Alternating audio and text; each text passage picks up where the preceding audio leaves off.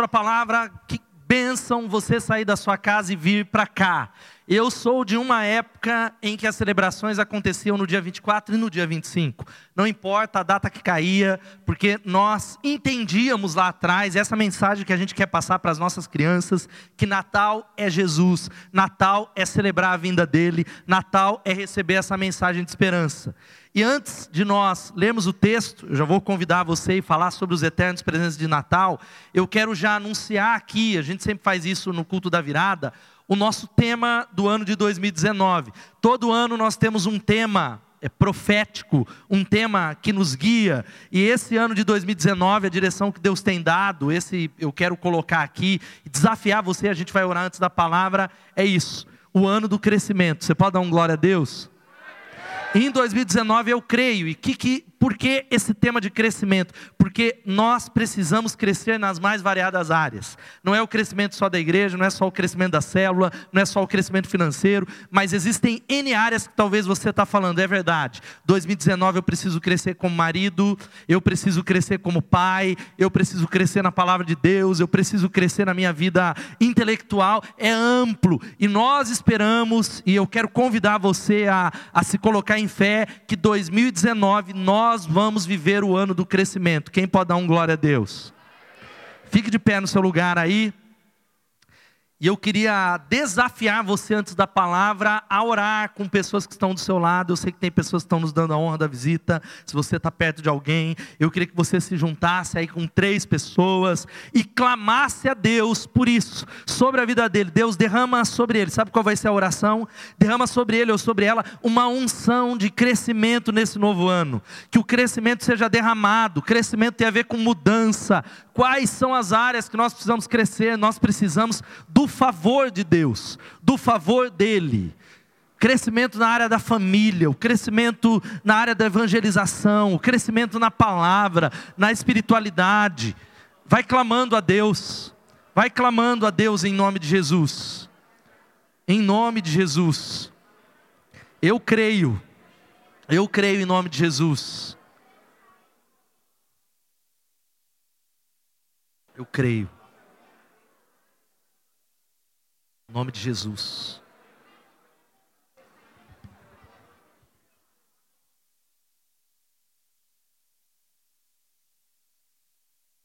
Jesus, eu creio.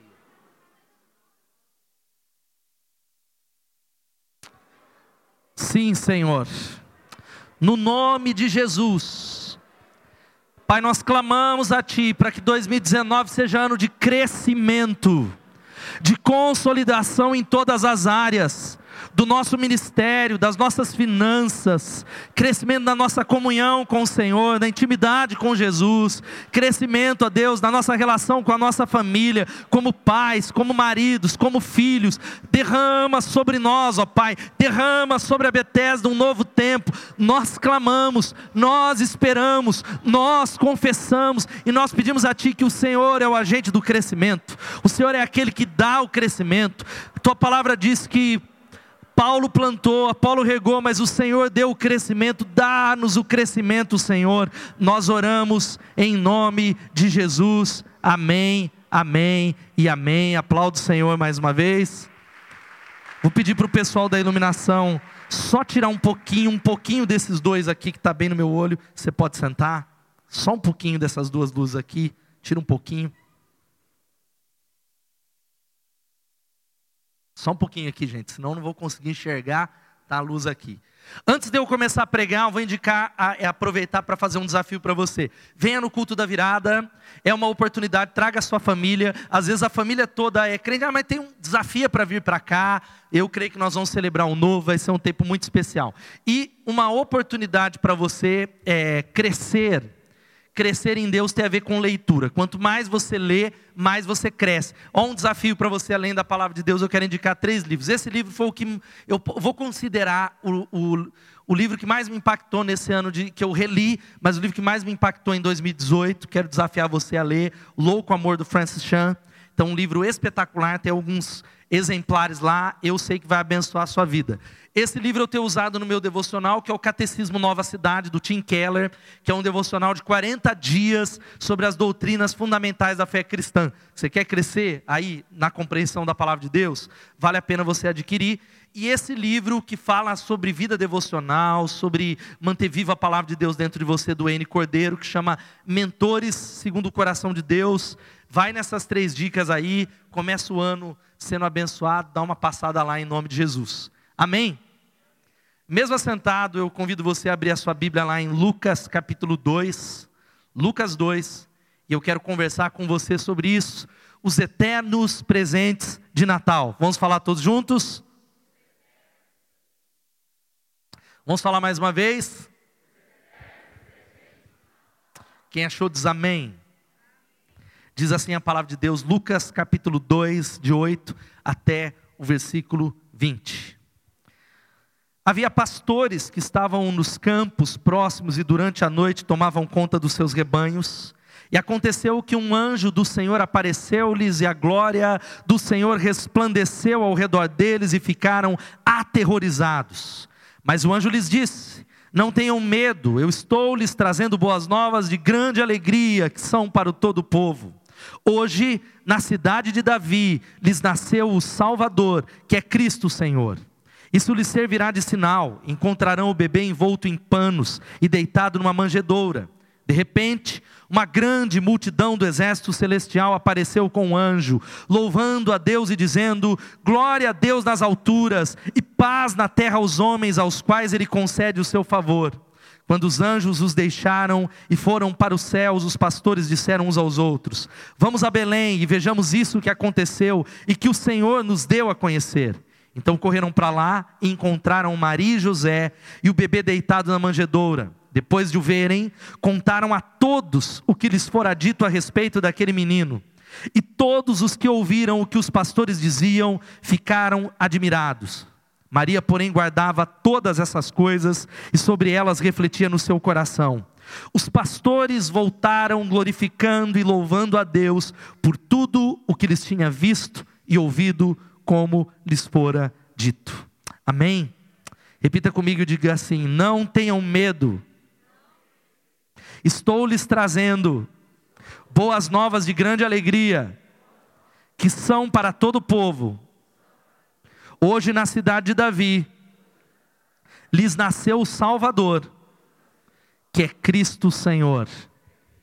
Vamos orar mais uma vez. Quero convidar você a orar. Pai, obrigado pela palavra Obrigado pela palavra, é pela palavra que nós estamos aqui, é a palavra que nos sustenta, é a palavra que nos direciona, a palavra do Senhor é a que sai da tua boca, é a palavra do Senhor que é vida, é a palavra do Senhor que é espada, é escudo. E eu clamo ao teu nome que essa palavra, como ela diz, não volte vazia, mas que a tua palavra nos ensine, a tua palavra nos exorte, a tua palavra nos encoraje. Nós temos ouvidos para guardar a tua palavra, por isso repreenda toda obra maligna nesse lugar, nos humilhamos diante da tua palavra, glorifica o teu nome e edifica a tua igreja, em nome de Jesus, amém e amém.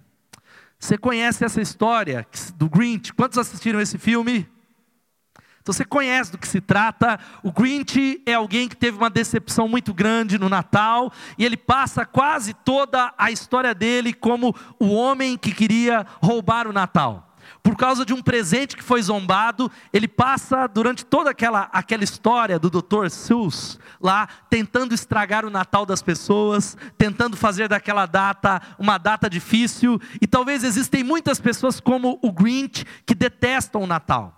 Eu entrei nas redes sociais e eu não me lembro quem é que fez essa postagem, e eu vi algumas pessoas colocando: para mim, essa é a pior data. Para mim é a data mais terrível, para mim é a data da falsidade, mas porque eles não entenderam que Natal é a data de receber presentes. Quantos gostam de receber presentes aqui? Levanta a mão. Quantos já receberam algum presente? Fala, eu recebi, pastor, aleluia. Não vou falar para você que não recebeu não levantar a mão, mas a pergunta que eu quero introduzir é a seguinte: o que é o Natal para você? Quando se fala dessa data, talvez o que vem são memórias de infância, são cheiros, são sabores, são talvez uma série de lembranças que ligam ao seu passado e à sua família. E a pergunta que talvez eu quero que você responda antes dessa mensagem é: o que você está esperando nesse Natal? Pergunta aí para quem está do seu lado: o que você está esperando nesse Natal? Muita gente está dizendo, eu estou esperando é paz, pastor, eu estou esperando é o meu presente, eu estou esperando é comer muito, eu estou esperando é isso. Mas o fato é que, como diz a Charlotte Carpenter, lembre-se: se o Natal não é achado no seu coração, você não achará debaixo da árvore. Nós começamos a entender que Natal é trocar presentes e não tem nada de errado. Nós gostamos de receber presentes, mas nós não podemos nos esquecer que Natal não é dar presentes. Natal não é só receber presentes dos nossos familiares, mas Natal é entender aquilo que a Bíblia diz em Mateus capítulo 4, versículo 16. O povo que vivia nas trevas viu uma grande luz, sobre os que viviam na terra da sombra da morte, raiou uma luz. Você pode dar um glória a Deus? O maior presente que nós podemos receber nesse Natal não é só aquele que nós trocamos em família, que é um símbolo do Natal. Não é só aquele que os filhos pedem e que às vezes nós colocamos debaixo da árvore. Não é só aquele que talvez você está falando miserável da minha esposa. Até hoje eu estou esperando aquele presente. Eu estou esperando. Isso tudo é muito bom, mas nós não podemos nos esquecer que o maior presente que recebemos nesse Natal tem a ver com esse texto que diz que o povo que vivia nas trevas viu uma grande luz. O povo que habitava na terra da sombra da morte raiou uma luz que se chama Jesus. Você pode dar um glória a Deus? Jesus ele nasceu e ele veio para trazer presentes para você. Nunca se esqueça, você que recebeu um bom presente nesse ano, ou talvez nenhum presente visível, de que essa data te lembra, FAG 7850, corre lá e volta para o PowerPoint. De que o Natal veio para trazer presentes para você. O Natal, que não é o dia 25 de dezembro, nós separamos essa data, mas nós não sabemos quando Jesus nasceu. Não há, a Bíblia não fala quando Jesus nasceu. Nós não sabemos exatamente, mas a cristandade, a igreja cristã separa o dia 25 de dezembro para nos lembrar disso que nós estamos pregando, cantando, celebrando, que existem alguns presentes eternos que ele trouxe para você.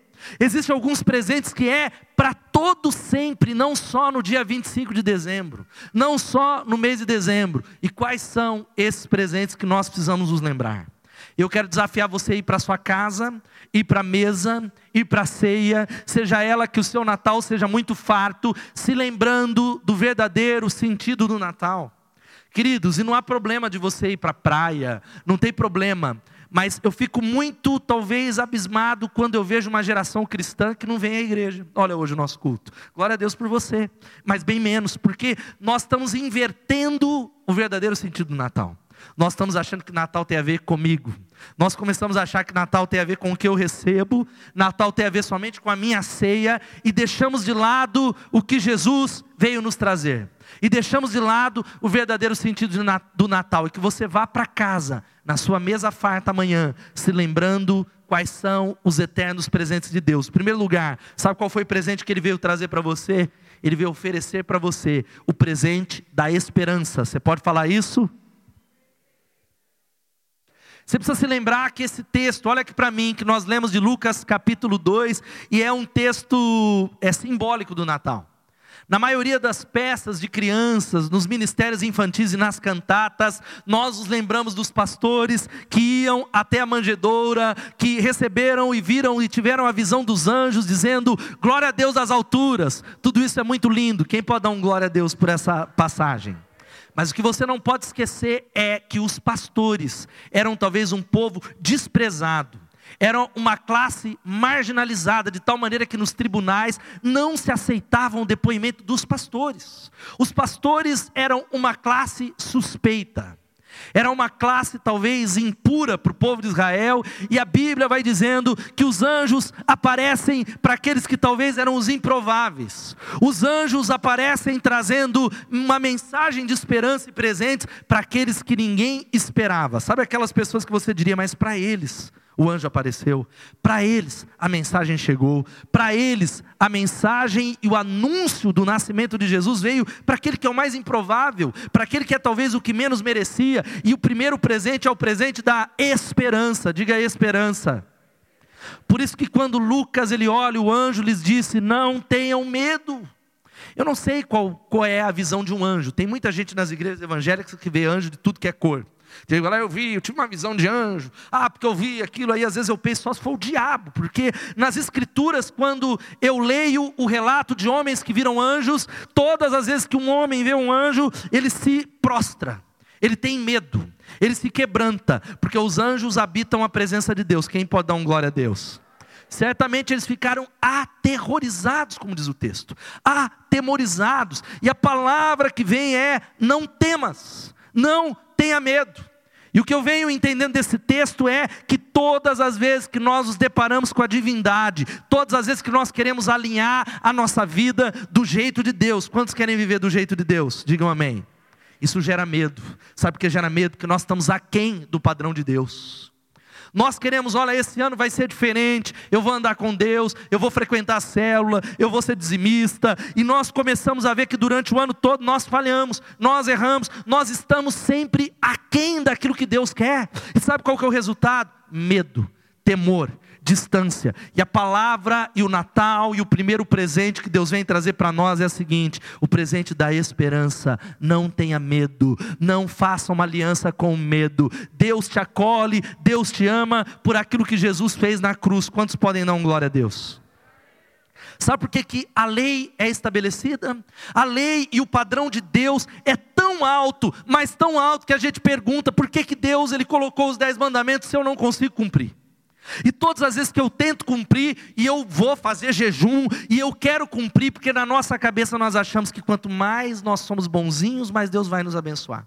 Quanto mais eu ando na linha, mais Deus vai nos abençoar. E sabe qual que é o resultado? Nós falhamos. Nós vamos seguindo bem, mas no meio do caminho nós falhamos, nós não conseguimos agradar a Deus, o padrão de Deus. E sabe por que Deus estabelece a lei? Para que você veja e olhe no espelho que você é um pecador, um safadinho. Uma, não vou falar outra palavra. Nós somos falhos. Nós somos miseráveis, nós estamos aquém, e é por isso que a figura de Jesus, Jesus ele cumpre a lei, e nós quando olhamos para a lei e falamos eu não consigo cumprir, sabe qual é o resultado? Por que, que Deus estabelece a lei? Para que você olhe para Jesus e diga assim: eu preciso que alguém me salve, eu preciso de um Salvador, sem um Salvador eu estou perdido, é trevas. E querido, sabe por que, que é o presente da esperança? Porque nós sofremos, diga assim: nós sofremos. A gente sofre. Não há ninguém aqui que não sofra. O sofrimento, como está aqui, é o fio comum de todas as nossas roupas. Não há ninguém, por mais abençoado que seja, que não passe pelo vale da sombra da morte. Não há ninguém, por mais abençoado que seja, que não enfrente a noite escura da alma, a dificuldade, a luta. Quando você se depara com o desânimo, com a depressão, com uma vontade de desistir, com uma vontade de voltar para trás, porque o sofrimento é o que nos une. O sofrimento é o fio comum de todas as nossas roupas. Não é a vitória, é o sofrimento. Não é talvez a declaração, e aqui nós continuamos declarando que o nosso Redentor vive, que Deus abençoa, que Ele ouve a oração. Quantos creem nisso? Digam amém. Quantos creem que Jesus cura? Diga amém. Mas existem alguns momentos, e muitas e muitas vezes as nossas orações não são respondidas. Existem muitas vezes que nós oramos por algo que é bíblico, mas nós não entendemos o silêncio de Deus. Há muitas vezes que nós falamos, mas eu tenho aprendido nessa igreja em crer e declarar, e essa é a verdade. Mas existem muitos momentos que Deus se agrada em se esconder em talvez dizer eu estou talvez ausente aos olhos visíveis, e o grande teste da esperança é quando as coisas não saem do jeito que a gente planejou. Sabe por que é o grande teste da esperança? Os verdadeiros discípulos de Jesus são aqueles que seguem a Ele, mesmo quando as nossas orações mais fortes, mais cheias de fé, fracassam. Mesmo quando nós estamos crendo na promessa e ela não vem, é aí que o presente é o presente da esperança. A esperança se coloca, sabe por quê? Porque eu e você precisamos de esperança para continuar, porque nós cremos em Deus, mesmo quando nós não vemos a Ele. Quem pode dizer amém? Não é necessário fé quando tudo dá certo. Não é necessário Jesus quando tudo vai é, saindo de acordo com aquilo que nós planejamos. Mas a fé, sabe o que é a fé? É entender que quando nós não vemos o milagre, sabe o que você precisa ser? Dizer, Deus, eu não estou vendo o milagre, mas eu quero ser o milagre. Talvez externamente eu não estou vendo resplandecer a glória do Senhor, mas em meio a esse sofrimento, eu preciso, eu desejo e eu quero que a glória do Senhor, em meio ao meu sofrimento, sinalize para as pessoas que estão passando por isso. É o que está lá sabe, a esperança é como uma âncora. Diga, a esperança é como uma âncora. Sabe o que é a esperança? Ela te estabiliza durante as tempestades da vida. A esperança e o presente da esperança é para dizer para você, querido, que no meio do seu sofrimento, a história não terminou, não acabou, a viagem não encerrou. Existe um Deus que controla a sua história e Ele é o vencedor. Louvado seja o nome de Jesus. Quem pode dar um glória a Deus? É o que diz a palavra, a gente não pode esquecer. Segundo aos Coríntios, capítulo 4, 16 a 18 diz assim: "Pois os nossos sofrimentos leves e momentâneos estão produzindo para nós uma glória eterna que pesa mais do que todos eles." Assim fixamos os olhos não naquilo que se vê, mas no que não se vê, porque o que se vê é Opa, inverteu aqui todos os versículos, aleluia. É eterno. Vamos voltar aqui, ó. Vamos ler, começando aqui, eu inverti o PowerPoint, vamos ler todos juntos. Por isso, embora interiormente estamos sendo renovados dia após dia, pois os nossos sofrimentos leves e momentâneos estão produzindo para nós uma glória eterna que pesa mais do que todos eles. Assim fixamos os olhos não naquilo que se vê, mas no que não se vê, pois o que se vê é temporal e o que não se vê é eterno. Aplaudo o Senhor por essa palavra. Sabe que é a palavra que se coloca diante de você? Que mesmo em meio à sua dor, existe um Deus que é real. Mesmo em meio à dor que você não entende, Deus está falando: ame. Ame a minha presença, me ame, ame quem eu sou, não o final das coisas, não o resultado das coisas, mas quem eu sou. Esse é o presente da esperança. A Bíblia está dizendo para você: não tenha medo. Sabe qual é o segundo presente que a gente recebe? O presente da alegria. Vamos falar o presente da alegria. Porque muitas vezes nós precisamos de esperança, a expectativa de que as coisas vão mudar. E é isso que a Bíblia diz. Você que está sofrendo e parece que o tempo, o tempo todo vai passando, espera no Senhor, espera no Senhor, porque os que esperam no Senhor renovarão as suas forças. Mas nós precisamos entender que Ele não trouxe só esperança, Ele trouxe alegria, a alegria do Senhor é a nossa força. Dá um glória a Deus, meu irmão. É por isso que o capítulo 2, versículo 10, a parte B, o anjo diz assim para os pastores: Eu estou lhes trazendo boas novas de grande alegria. Dá um glória a Deus, meu irmão. Porque, queridos, na noite escura da alma, é muito fácil a gente perder a alegria. Quando a luta se arrasta durante o tempo que nós não planejamos, é muito fácil nós perdermos a alegria. Nós mantemos o compromisso, nós mantemos a perseverança, mas sem percebermos, nós perdemos a alegria. E sabe o que a noite de Natal vem para trazer a sua memória de que Ele trouxe a você um presente da alegria. Louvado seja o nome de Jesus. Por isso, olha aqui para mim, querido, toma muito cuidado com entretenimento. O entretenimento, a alegria é a tarefa séria dos céus.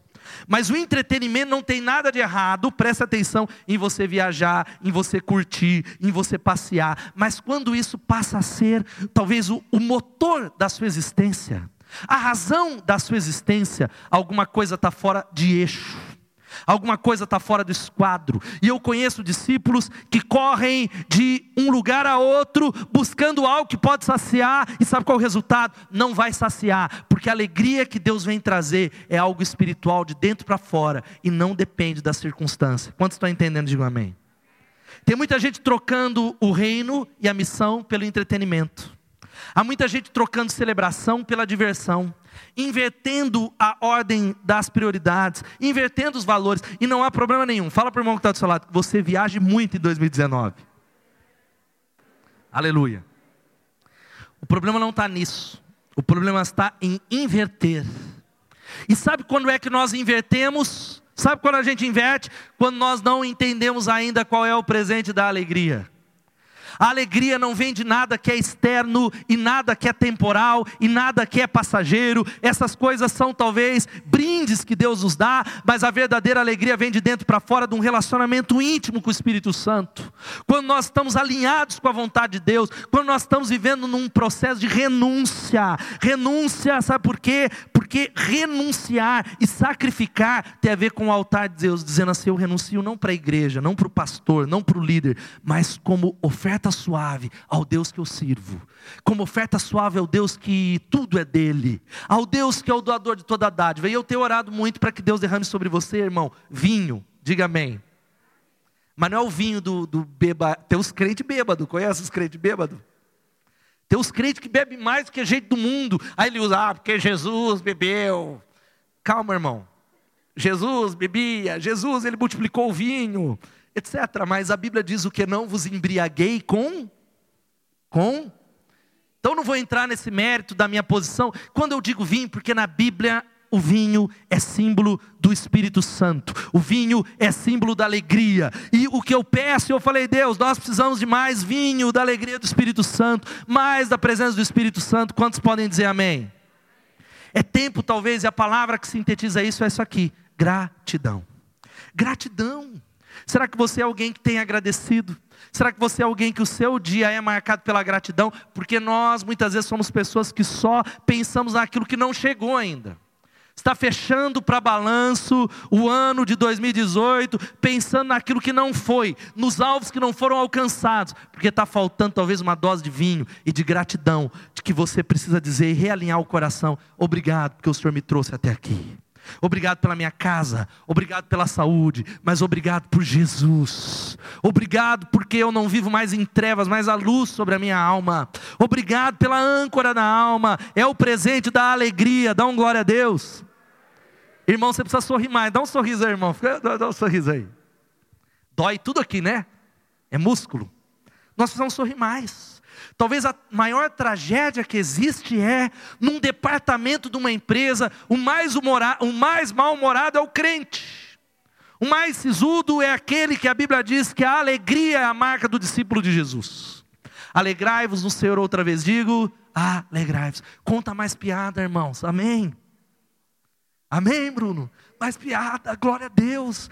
Como diz o C.S. Lewis, eu já citei aqui, a alegria é a tarefa séria dos céus. Nós precisamos regozijar mais, porque Ele veio para trazer o presente da alegria. Sabe qual é o terceiro presente? É o presente que Ele está dando para você, que é o presente, e que seja um presentão desse tamanho ou maior, o presente da fé. Louvado seja o nome de Jesus.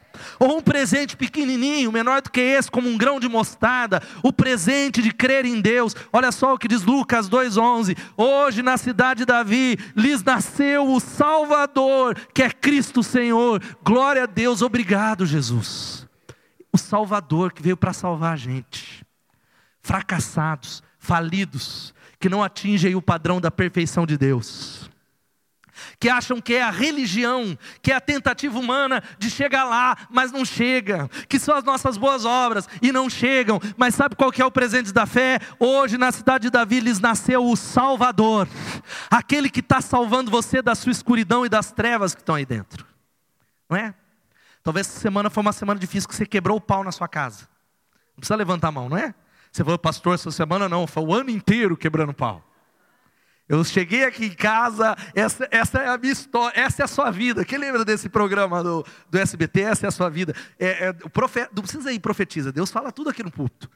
Mas sabe qual é a boa nova, querido? Nessas áreas de fracassos, nessas áreas de dificuldade, talvez finanças, finanças. É uma área que você fala, ó, eu tô assim, ó.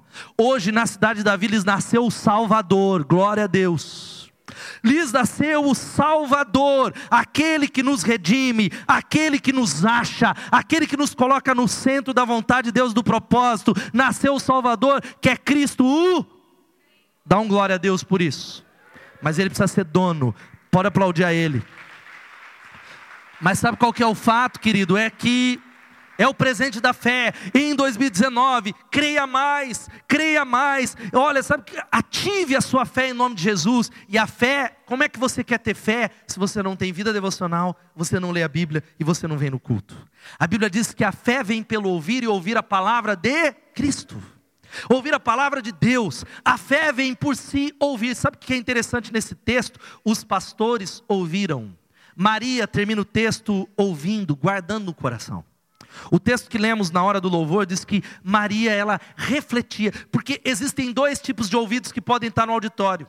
O primeiro ouvido é aquele que, amém, legal. Agora, o tipo de ouvido, ou o tipo de audição que a Bíblia diz que traz mudança e traz fé, é aquele que está colocando essa palavra e pensando já como é que isso se aplica aos meus relacionamentos, como é que eu faço no meu casamento, como é que eu aplico ao meu dinheiro, como é que eu aplico ao meu ministério, como é que eu vou sair daqui e fazer alguma coisa com essa palavra para que ela seja vida verdadeira. O presente da fé, ele entregou fé, a fé é um presente presente, é a fé que ativa os milagres na sua vida. Não desista de crer em nome de Jesus.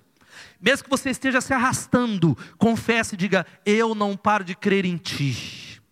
Esse não foi um ano tão fácil para mim.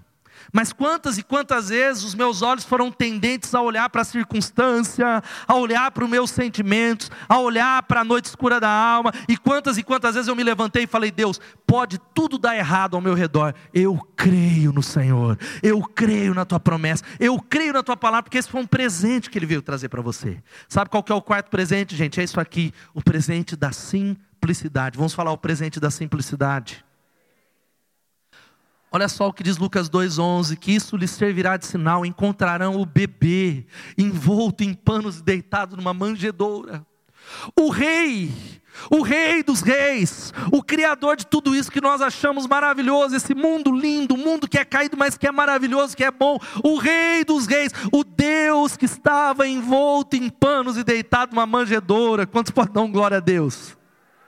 Sabe o que é essa simplicidade? Simplicidade não tem a ver com o carro que você dirige, ou onde você mora, ou a roupa que você veste, mas com uma postura de vida tem a ver com uma atitude do coração, tem a ver com como é que você olha as coisas. As coisas não podem ser o final de tudo, não pode ser o maior objetivo, as coisas são meios, o dinheiro é um meio, o dinheiro tem que ser ferramenta, querido, não é final, não é propósito. O seu carro não pode ser final e nem propósito, é ferramenta. A sua casa não pode ser propósito nem final, é ferramenta. Tudo que é palpável e visível tem a ver com esse entendimento que ele veio dar um presente para você da simplicidade. Louvado seja o nome de Jesus. Quem pode dizer amém? Que você prospere muito nesse ano. Eu profetizo sobre a nossa igreja. Agora, querido, o presente da simplicidade tem a ver com você entender o que é importante. Sabe o que é importante? Andar com Deus de verdade. O que é importante que você deixa para os seus filhos não é só um iPhone 10, X, sei lá, o iPhone 8, é, é Z, XM, XZ, XR, sei lá, sei lá. É quase dá para comprar um carro esse iPhone aí. Quase, mas glória a Deus. Aí tem gente que está andando no iPhone. Tem jovem que ele está ele, ele tá andando no iPhone, né? Tal. O que você pode deixar para o seu filho não é isso. Sabe o que é que você pode deixar de legado para os seus filhos? É que os seus filhos olhem para você e digam assim: papai e mamãe são exemplos de homens e mulheres que andam de verdade com Deus. É exemplo de gente que, quando nós olhamos, nós vemos integridade, nós vemos seriedade, nós vemos um coração quebrantado, um coração, quando nós olhamos para ele mesmo no meio dos seus defeitos, Jesus é visto. A pergunta é essa: seus filhos têm visto Jesus em você? Seus filhos podem dizer que quando eles olham para a maneira com que você administra a vida, Jesus é a grande prioridade e o presente que ele veio dar para nós, sabe o que é? Simplicidade, querido. Simplicidade. Não troque os valores eternos por coisas materiais. Não troque a casa de Deus. Não troque a célula, a reunião do povo de Deus, por coisas que vão passar, por coisas que não deixarão legado, por coisas que não trarão a bênção. É o presente da simplicidade. Sabe qual que é o outro presente que está aqui? O presente da paz interior. Louvado seja o nome de Jesus. Amém. Quantos estão precisando de um pouquinho de paz? Aqui, levanta a mão. Sabe qual é a boa nova? A paz é uma pessoa que se chama Jesus Cristo. A paz é por isso que, de repente, uma grande multidão do exército celestial apareceu com o anjo louvando e dizendo: Glória a Deus das alturas e paz na terra aos homens aos quais Ele concede o seu favor. Glória a Deus nas alturas e paz na terra aos homens aos quais Ele se reconciliou. Glória a Deus e paz àqueles que estão reconciliados com Deus. Jesus é a paz. Quantos precisam de paz? Mais uma vez, diga eu preciso. Sabe o que está faltando lá? Jesus lá. Jesus é a paz. E a paz não é a ausência de conflitos. A paz não é ausência porque muitas vezes você não tem paz com outros. Presta atenção. A Bíblia diz: no que depender de vós, tem de paz com todos os homens, mas às vezes não depende só de você. Às vezes eu quero paz com o Marcos, mas ele não quer paz comigo. Às vezes eu quero paz com o vizinho, eu quero paz do trabalho, eu quero paz com o marido, eu quero paz, mas não há paz exterior, não há shalom, porque não depende muitas vezes de nós, mas a verdadeira paz interior tem a ver com uma pessoa que habita em nós, que se chama Jesus Cristo. Tem a ver com esta presença que domina, essa presença que fala, essa presença que acalma. E sabe como nós recebemos essa presença? Tomando posse desse presente é pegando a paz, é tomando posse, é se alinhando com Deus, é falando: Deus, eu creio que tudo que os meus olhos estão olhando é só um mar revolto, mas eu creio que dentro de mim há a perfeita paz, porque o Espírito Santo habita em mim. Quantos estão crendo Diz, Digam amém. Você crê nisso? Que a paz de Deus seja sobre você. Fala para o irmão que está ao seu lado, que a paz de Deus seja sobre você. Que em 2019 você experimente abundantemente a shalom do Senhor sobre a sua casa. Agora, sabe como é que a paz interior vem? Na confiança. Sabe como é que a paz vem? Na confiança na paz, na confiança em Jesus. Agora, sabe qual é o nosso problema? A desconfiança de que Deus está no controle, o medo. Nós temos medo de dizimar na casa de Deus. A gente tem dinheiro para tudo, menos para ofertar para aquilo que primeiro é dele. Querido, não seja um ladrão no nome de Jesus. A Bíblia é muito clara em dizer que aquele que não entrega o que é de Deus é ladrão. Ah, mas eu li lá o pastor tal que ele falou. Você fica com o pastor ou com a Bíblia? Eu fico com a palavra de Deus. Eu fico com o princípio de Deus. Agora, por que, que nós não fazemos isso? Por medo. Medo. Nós não confiamos plenamente nessa palavra. A gente olha e fala: não, eu até confio nela, mas e se? Mas eu tenho medo de faltar, eu tenho medo de que eu não possa fazer tal coisa, eu tenho medo que meu marido vai me abandonar, eu tenho medo que a minha esposa vai me abandonar, eu tenho medo da sexualidade dos meus filhos, eu tenho medo que meu ministério vai naufragar, eu tenho medo de enfermidade. A falta de confiança leva embora a paz. Deus está convidando você para confiar plenamente nele, Ele está cuidando de você. Ele está cuidando da sua família, querido. Ele está cuidando da nossa igreja. Ele está cuidando da célula. Ele está no controle. Mas glória a Deus às alturas e paz na terra aos homens aos quais Ele concede o seu favor. Jesus é o maior presente. Quem pode aplaudir o Senhor por isso é Ele. É Ele. Nós gostamos de falar, e isso é um jargão, não tem nada de errado, que o melhor de Deus está por vir. Você pode falar o melhor de Deus está por vir? A gente fala isso sim, mas a grande verdade é que o melhor de Deus já veio, se chama Jesus Cristo. O melhor de Deus já chegou. O sexto e penúltimo, enquanto Paulo vai chegando aqui, é o presente da solidariedade. O presente, o presente da solidariedade. Natal é dividir, Natal é repartir, Natal é entender que tudo que você tem não é seu, é dele. Por isso eu estou falando de dízimos e ofertas, mas o dízimo é o padrão bem mínimo, gente, do discípulo mais começando. O discípulo que está ali no caminho de começar, porque os discípulos que crescem já não é mais disso, passou disso. Porque nós começamos a entender que nada é nosso, nada é nosso. O meu salário não é meu, é um presente, é emprestado. Eu preciso perguntar para Deus, Ele me dá a possibilidade, por isso que você precisa organizar suas finanças, você precisa aprender sobre finanças, se matricular em curso de finanças, porque nós precisamos ser solidários e dividir aquilo que Deus dá para nós. Há muitas pessoas que não têm nem um prato de comida, você sabia disso? Há muita gente que não tem um teto para se abrigar. Há muita gente que não tem uma comunidade como a que você tem.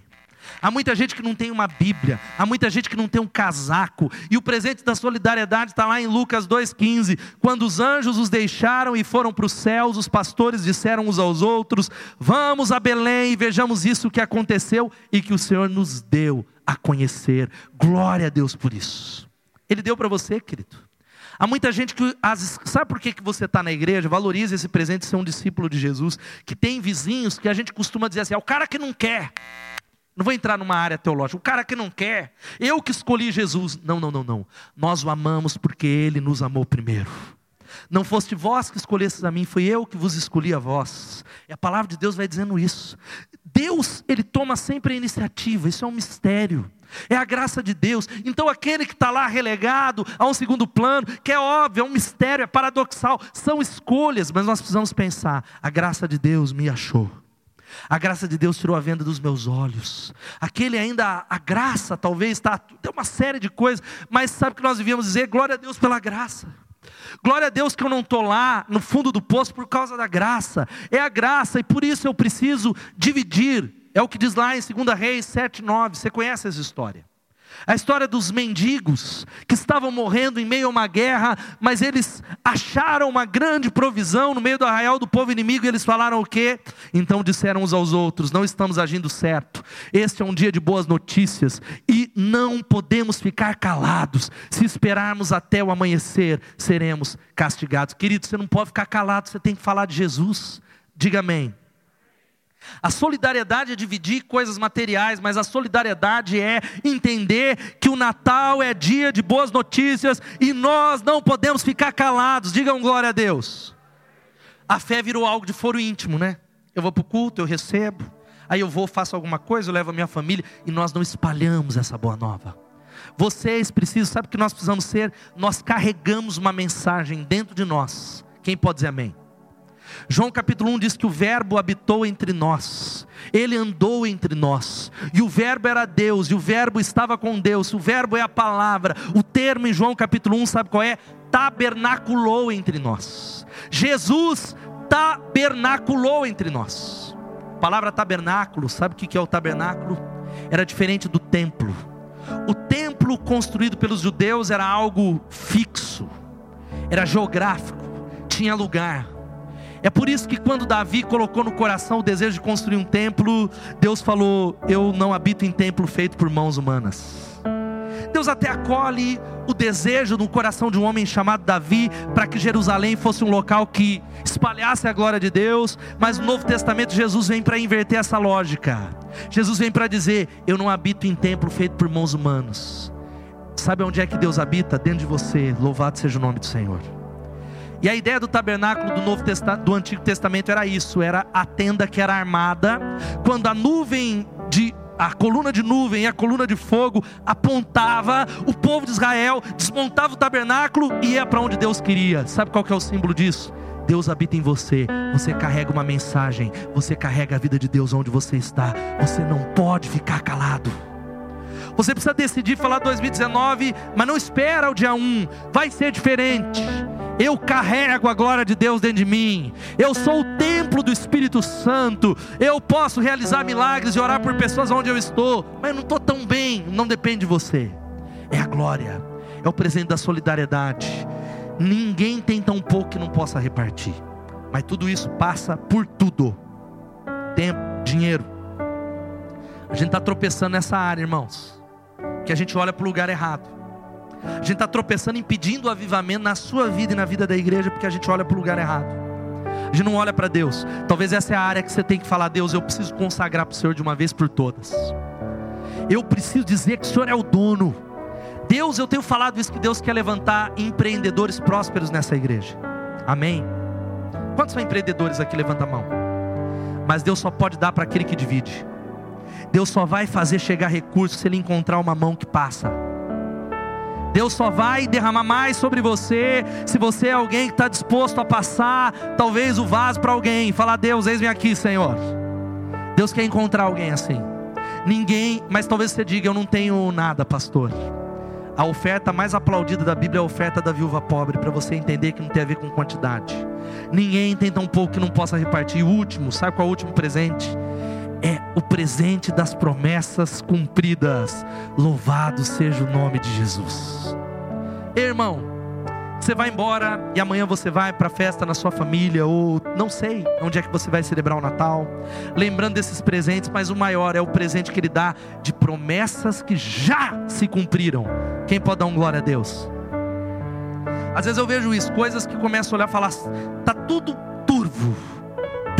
tudo cheio de luta nessa terra. Eu me lembro, Senhor, mas as promessas já se cumpriram em Jesus. Todas quantas forem as promessas, tem nele o sim, e o amém é pronunciado para a glória de Deus. Eu me firmo na tua palavra, não no que eu vejo. É por isso que Lucas 2,16 diz que então correram para lá e encontraram Maria e José e o bebê deitado na manjedoura. A palavra se cumpriu, o rei nasceu, a glória irrompeu, a luz chegou, louvado seja o nome do Senhor. Não tem mais lugar trevas na sua casa, meu irmão. Manda embora as trevas. As trevas foram refutadas pela luz que se chama Jesus Cristo. Pastor, está tudo escuro. Manda embora na autoridade de Jesus. Acenda uma luz onde você está. Pastor, o meu trabalho está cheio de trevas. Acenda uma luz. É tempo de ao, invés de, de, ao invés de nós amaldiçoarmos as trevas, nós abençoarmos através da luz que habita em nós. Olha só o que ele disse: hoje na cidade de Davi lhes nasceu o Salvador. Vamos pensar aqui, quantos, não precisa levantar a mão, quantas vezes a gente pensou em desistir? Desistir do casamento, desistir do projeto, do propósito. Aí todas as vezes que isso acontece, se lembre disso. O Salvador está lá por isso. Existe um Salvador e uma cruz foi levantada na história porque eu sou perdido. O filho do homem veio para buscar e achar aquele que havia se perdido. Você se perdeu nesse ano, querido. Você está perdido no propósito. O filho do homem veio para buscar aquele que estava perdido. O filho do homem veio para falar: Ei, filho, dois mil anos atrás eu estou aqui para você entrar no caminho de novo. Você andou pela terra da sombra da morte, pela terra da sombra e da escuridão, raiou uma luz, raiou uma luz sobre você. É por isso que Lucas 1,45, o anjo diz assim para Maria: Feliz é aquela que creu que se cumprirá aquilo que o Senhor lhe disse, glória a Deus. Ei, querido irmão, a banda pode já chegando devagarzinho aqui. Eu queria que você saísse desse culto e a gente vai. Eu vou só orar, depois vai cantar com alegria. Sai desse culto com um compromisso com esse livro de verdade, em nome de Jesus. Não deixa de ler, lê todos os dias. Mas não tenho vontade, pastor. Quantos já foram trabalhar aqui sem ter vontade alguma? Levanta a mão. Vários dias. Ué, por que, irmão? Por quê? Se a gente só for trabalhar no dia que tem vontade, ninguém. Acabou a economia brasileira. Acabou a empresa. Agora é claro que é uma guerra espiritual, mas saia daqui desse culto com um compromisso de. Não espera de 1 de janeiro. Eu vou me comprometer em todos os dias. Meditar nessa palavra, beber dessa palavra. Deixar essa palavra me ler. Deixar essa palavra me transformar deixar essa palavra ser luz no meio da escuridão, pastor. Tá dois anos que eu estou em meio ao deserto. Faz dez anos que eu oro. A palavra de Deus é luz. A palavra de Deus é direção, e feliz é aquele que creu que se cumprirá aquilo que Deus diz sobre você. Dá um glória a Deus, meu irmão. Quer ser feliz? Quantos querem felicidade? Feliz é aquele que creu. Feliz é aquele que creu que se cumprirá. E respondeu Maria, a gente vai até ver um videozinho aí. Sou serva do Senhor, que aconteça comigo conforme a tua palavra. Você pode repetir comigo e dizer assim: Sou servo do Senhor, que aconteça comigo conforme a tua palavra. Vamos mais uma vez fazer essa oração. Vamos dizer: Sou servo do Senhor, que aconteça comigo conforme a tua palavra. Aplaudo o Senhor pela palavra dele. E gente, a promessa de Deus sempre vai se romper na história. Sempre, sempre. Pode demorar 20 anos, vai se romper na história. Ele está vivo e ativo. Ele pode até parecer lento, até ter se esquecido das suas promessas mas quando elas se realizam, elas extrapolam a nossa imaginação. Louvado seja o nome de Jesus. Vocês viram as histórias que foram retratadas na semana que se passou, nessa semana no Vila da Esperança? Histórias reais aqui, de gente que, olha, parecia que Deus estava lento, parecia que Deus havia se esquecido dessas pessoas, mas quando elas se realizaram, extrapolou a imaginação de muita gente. É o que Deus vai fazer na sua vida nesse ano, em nome de Jesus é o que Ele já está fazendo, mesmo que você não veja. Jesus veio por você, Ele morreu por você, e não esqueça nesse Natal, com panetone ou sem panetone, com presente ou sem presente, com mesa farta ou sem mesa farta, Ele está com você, Ele não te deixará, Ele não te abandonará. Louvado seja o nome de Jesus.